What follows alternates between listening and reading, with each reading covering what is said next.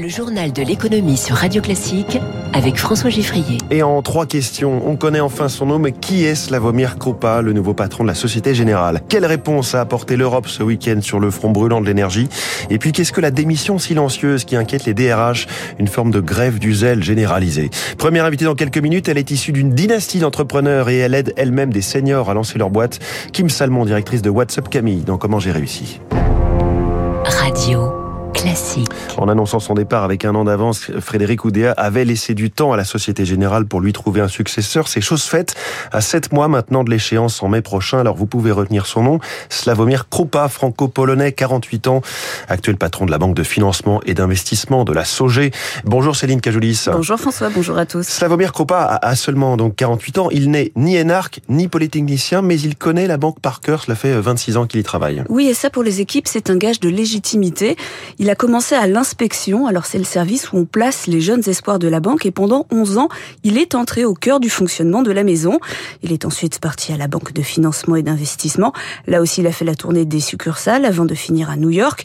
C'est aussi l'homme à qui on confie les missions difficiles, le débouclage de la position Kerviel, la gestion de la crise des dettes souveraines et la négociation avec les autorités américaines sur les dossiers du Libor et du Fonds souverain libyen. Hum, et alors on lit dans les échos ce matin qu'il est brillant, mais parfois sanguin, voire brutal. On verra comment ça se passe euh, au top top management. Euh, pour Slavomir Krupa, Céline, les défis ne manquent pas.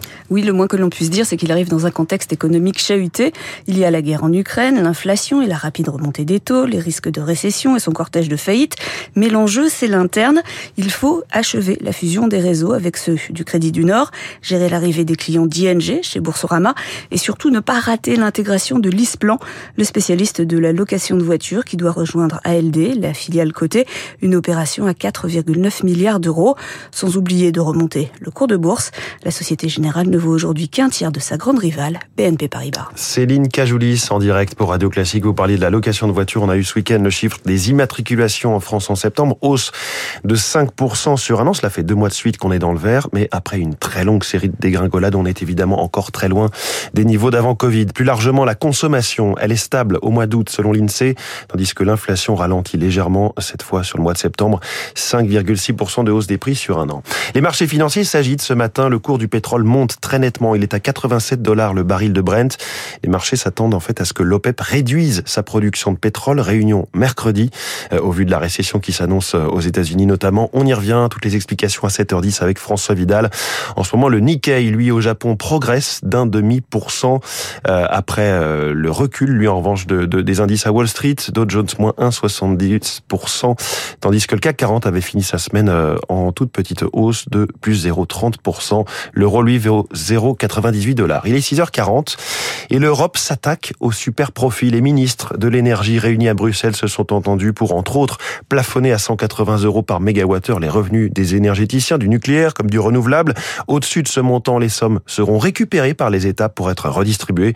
Dans le même temps, une contribution temporaire de solidarité, une sorte de taxe, est appliquée aux producteurs et distributeurs des énergies fossiles. Recette espérée 140 milliards d'euros. Potentiel coup de pouce hein, pour les entreprises, selon Francis Perrin, économiste des énergies à l'IRIS il n'est pas certain que le consommateur, au sens des ménages, des familles, voit énormément de différences dans la mesure où, en raison de ce que l'on appelle le bouclier tarifaire, l'augmentation des prix de l'électricité en France a été très faible par rapport à ce qui se serait passé s'il n'y avait pas eu une telle mesure. Par contre, pour les petites et moyennes entreprises, plusieurs d'entre elles se retrouvent avec des augmentations de factures qui peuvent être de 100%, 150% ou 200%. Là, cela pourrait certainement avoir en 2023 un impact tout à fait intéressant. Francis Perrin au micro d'Éric Cuoche pour Radio Classique. Alors les premiers à pâtir de la flambée de l'énergie, ce sont les habitants précaires dont le logement est souvent mal isolé. L'Agence nationale pour la rénovation urbaine dévoile son nouveau baromètre sur la vie dans les quartiers populaires. L'inquiétude monte. Hein. 72% des habitants des quartiers prioritaires disent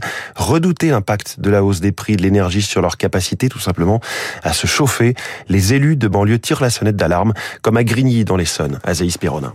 Dans le quartier de la Grande Borne à Grigny, les locataires viennent tout juste de recevoir une augmentation des charges, de quoi inquiéter le maire Philippe Rio. Ça va être un accélérateur de pauvreté, c'est évident.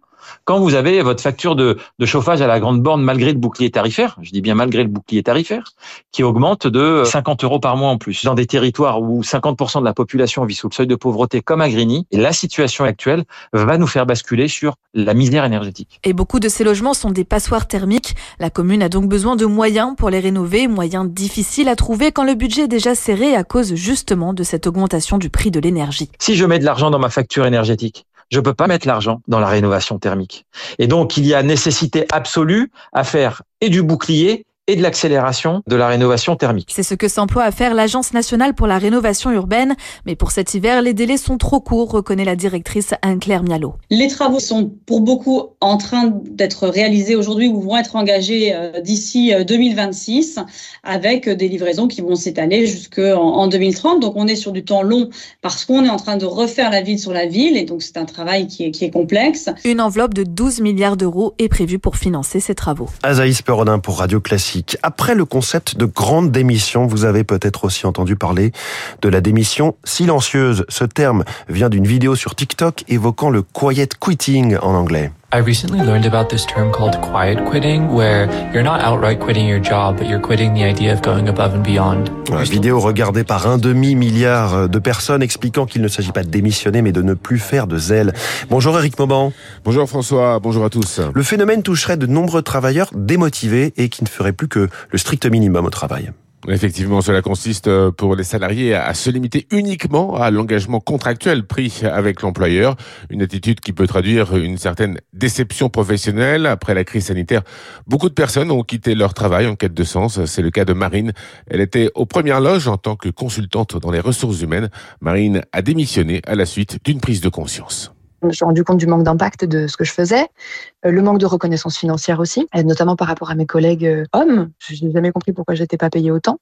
Et la réalisation peut-être plus globale que ce que je faisais, mon travail ne servait qu'à enrichir mon patron, mes clients, à m'octroyer un salaire. Mais en fait, tout ça, c'était pas assez en termes de sens pour que je sois heureuse dans ce que je fais et pour que je sois motivée à faire mon travail. Voilà, et cette quête de valeur des salariés est prise très au sérieux par les employeurs. Pour attirer les talents, les entreprises doivent savoir convaincre, non pas par des paroles, mais par des actes, comme nous l'explique Dominique Laurent, le directeur des relations humaines de Schneider Electric France. Ce qu'il faut faire, c'est avoir un discours de preuve et d'évidence et montrer que euh, ce que l'on promet aux jeunes de pouvoir réaliser au sein de l'entreprise, ils vont pouvoir vraiment le faire et vont pouvoir voir que l'entreprise elle est très cohérente avec sa mission. La première impression elle est importante quand vous leur expliquez que voilà ils sont dans un bâtiment qui est le bâtiment euh, qui consomme le moins d'énergie au monde, hein, ce qui est le cas d'un de nos bâtiments à Grenoble. Bah ça c'est un discours de preuve et ce discours de preuve ils y sont attachés et puis c'est surtout très impactant, c'est-à-dire qu'à un moment les faits parlent à votre place. Voilà, il faut donc prouver par des actes l'attachement à ces valeurs, un impératif notamment pour attirer des jeunes qui arrivent dans un environnement économique anxiogène, entretenu notamment par la guerre en Ukraine, l'inflation et le réchauffement climatique. Le quiet quitting, la démission silencieuse par le non silencieux, heureusement. Eric Mauban, merci beaucoup Eric. Il est 6h45 dans un instant. Comment j'ai réussi avec Kim Salmon, directrice de WhatsApp Camille, elle-même issue d'une dynastie d'entre